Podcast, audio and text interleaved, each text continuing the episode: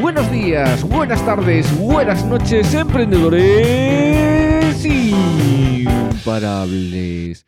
Este es el episodio número 57 de mi podcast Emprende Vendiendo, en donde hablamos de secretos, consejos y estrategias para emprender, mejorar tus ventas y así conseguir clientes que hagan crecer tu negocio. En el episodio anterior hablamos de los 10 pasos para convertir una idea en una startup.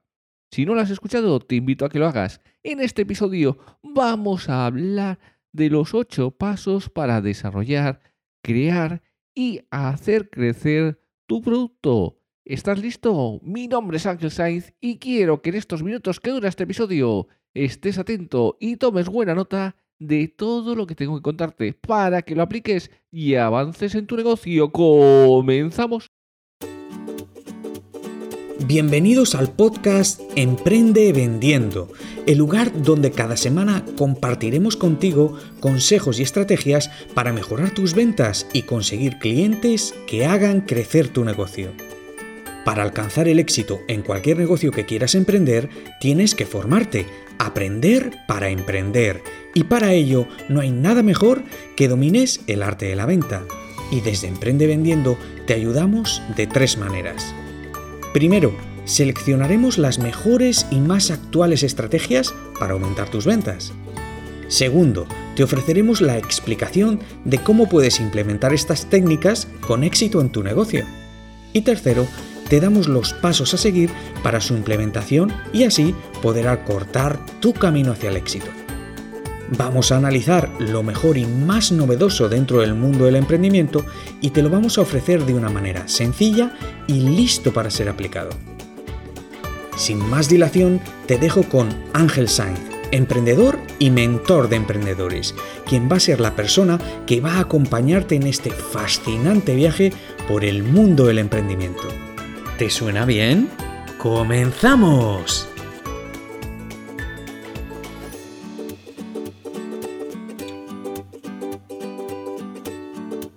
Hay ocho pasos esenciales para crear, desarrollar y hacer crecer tu producto. Para tomar el control de tu producto y llevarlo desde las etapas iniciales del desarrollo de tu negocio, existen ciertos pasos que deben ser tu enfoque principal. Te debes enfocar en estos ocho pasos.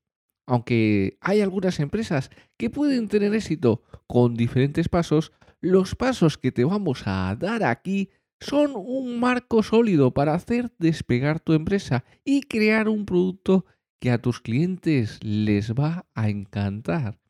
Y si les encanta a tus clientes, ya sabes que lo van a comprar. Y si lo compran, vas a tener muchos ingresos y esos ingresos se van a derivar en un buen beneficio que van a consolidar tu empresa. Así que tenlo muy, muy en cuenta y vamos con el paso número uno, que es construye la idea correcta.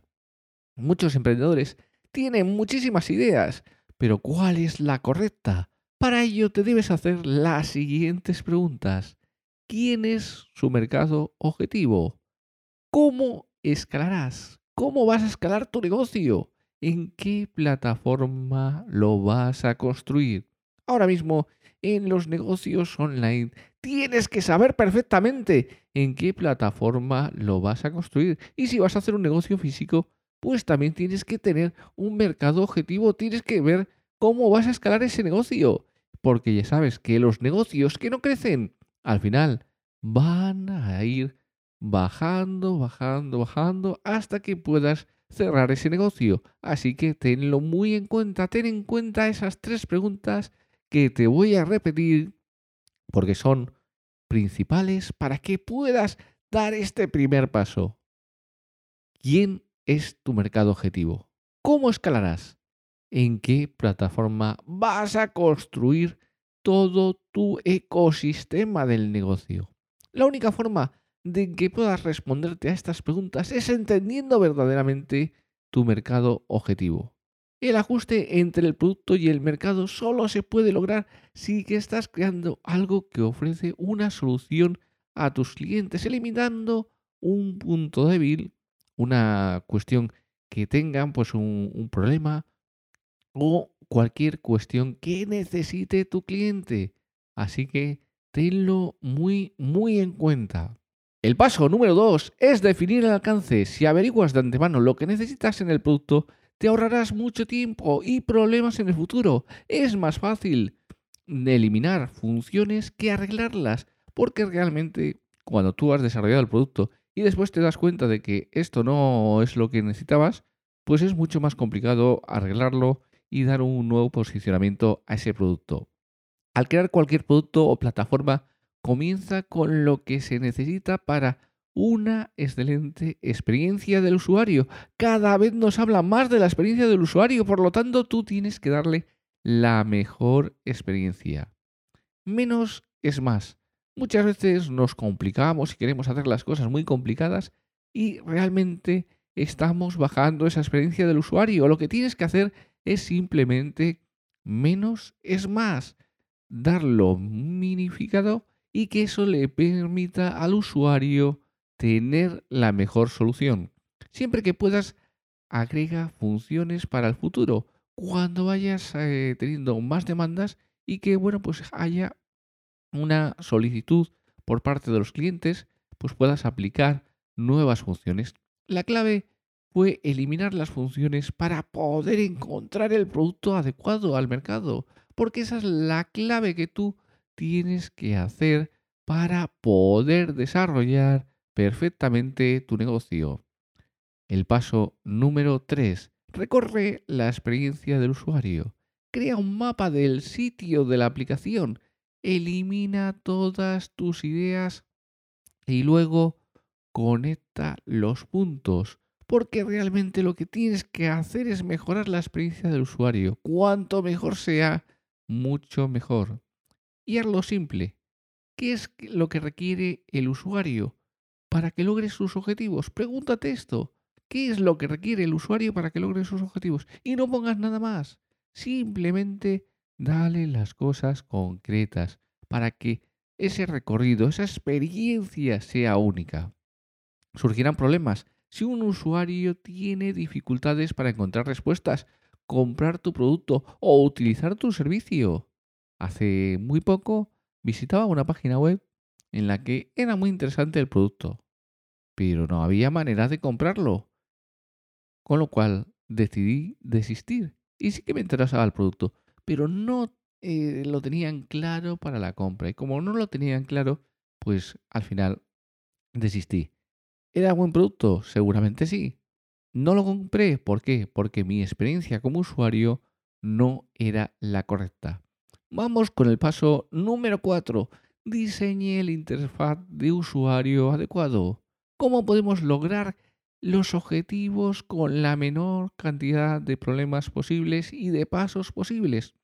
Realmente hay un estudio que demostraba que cuando tú reduces los pasos en el proceso de compra de un e-commerce, aumentas entre un 60 a un 70% la facturación, el nivel de compras. Por lo tanto, tú tienes que hacer lo mismo, tienes que ponerte y reducir lo máximo posible los pasos. En un e-commerce normalmente eh, podías eh, tener o cuatro pasos para realizar la compra o un paso. Los usuarios que decidían hacerlo en un paso, pues tenían muchísimos más clientes. Así que tenlo muy muy en cuenta porque es una función básica y que ya, por ejemplo, si vas a todos los e-commerce, pues ya están reduciéndolo y prácticamente todos los que están facturando bien lo están haciendo en un paso. Para ponértelo sencillo, si esos e-commerce lo están haciendo, ¿por qué tú no lo vas a hacer con tu producto? Así que tenlo muy muy en cuenta y vamos con el quinto paso. Bloquea tu construcción. No puedes entrar en los procesos de construcción sin estar preparado. Construir un producto es luchar contra el tiempo, el dinero y las incertidumbres. Es una prueba de trabajo en equipo y de resistencia para tomar ideas y llevarlas a cabo. No estar preparado será una inminente desaparición del proyecto. Tenga los pasos claros que seguirás así como una metodología acordada desde el principio hasta el fin y sigue esa metodología. Es el mejor consejo que te puedo dar.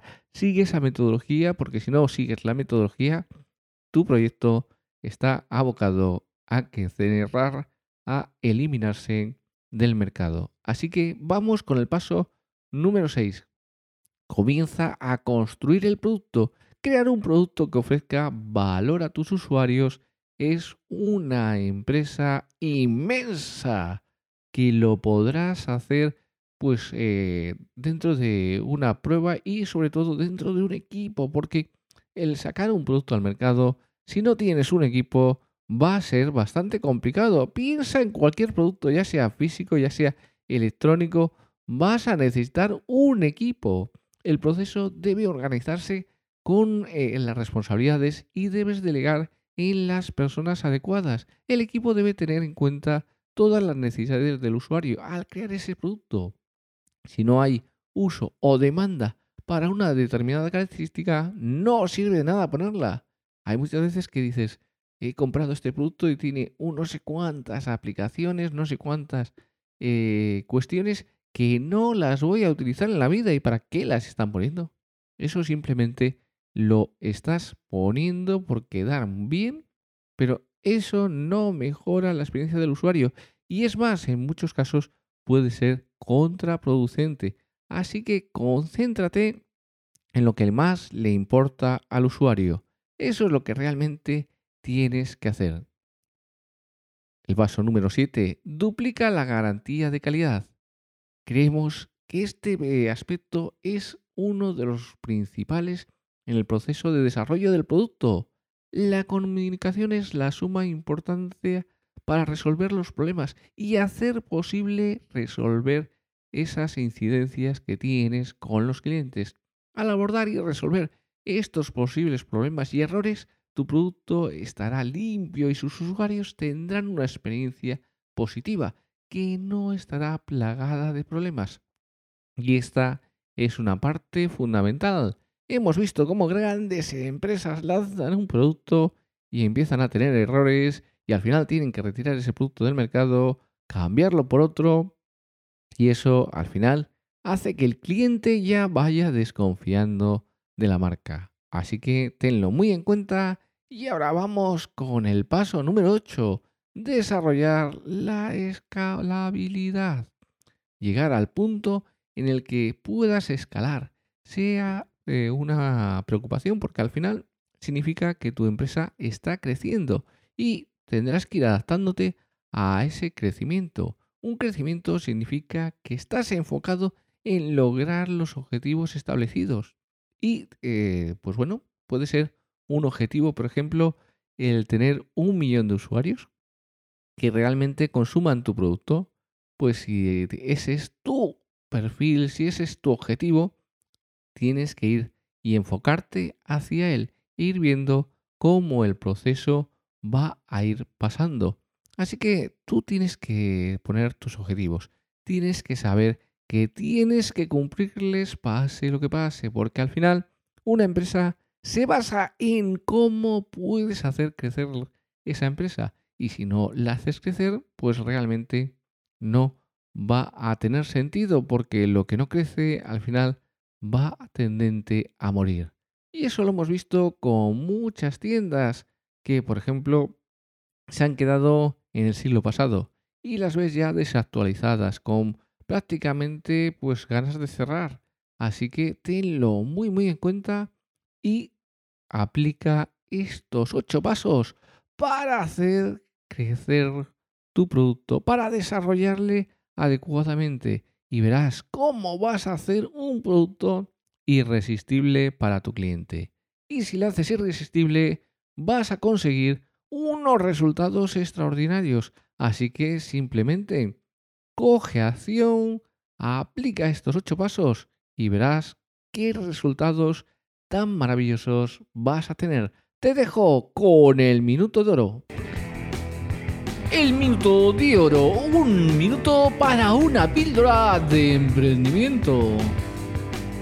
En este minuto de oro vamos a hablar de por qué no tienes que dar las cosas por hechas y por qué tienes que hablar y confirmar las cuestiones. Para ello vamos a irnos a un aeropuerto internacional. Una ejecutiva estresada estaba comprando en una de esas tiendas de ocio. Compró un libro para la espera del vuelo, un paquete de galletas para darse un capricho mientras leía. Enseguida se fue a buscar un sitio en la sala de espera, se sentó y se puso a leer. Después de un rato se dio cuenta cómo su vecino, un hombre corpulento, metía la mano en la bolsa de galletas, que estaba justo de entre ellos.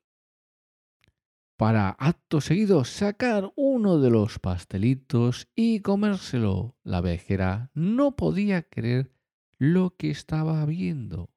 Este hombre, con mucho más descaro, estaba comiendo una de sus galletas, sin preguntarla nada, sin haberla pedido permiso.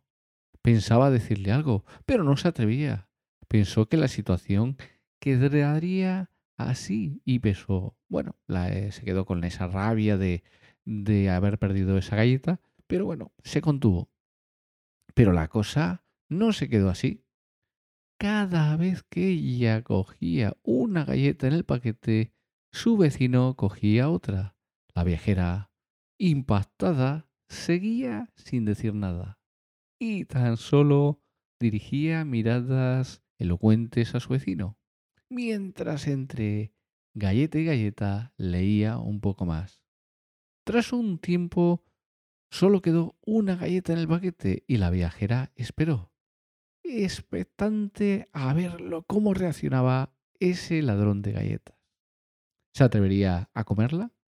El hombre, incómodo y con una sonrisa forzada, sacó la última galleta, la partió en dos y le dio la mitad.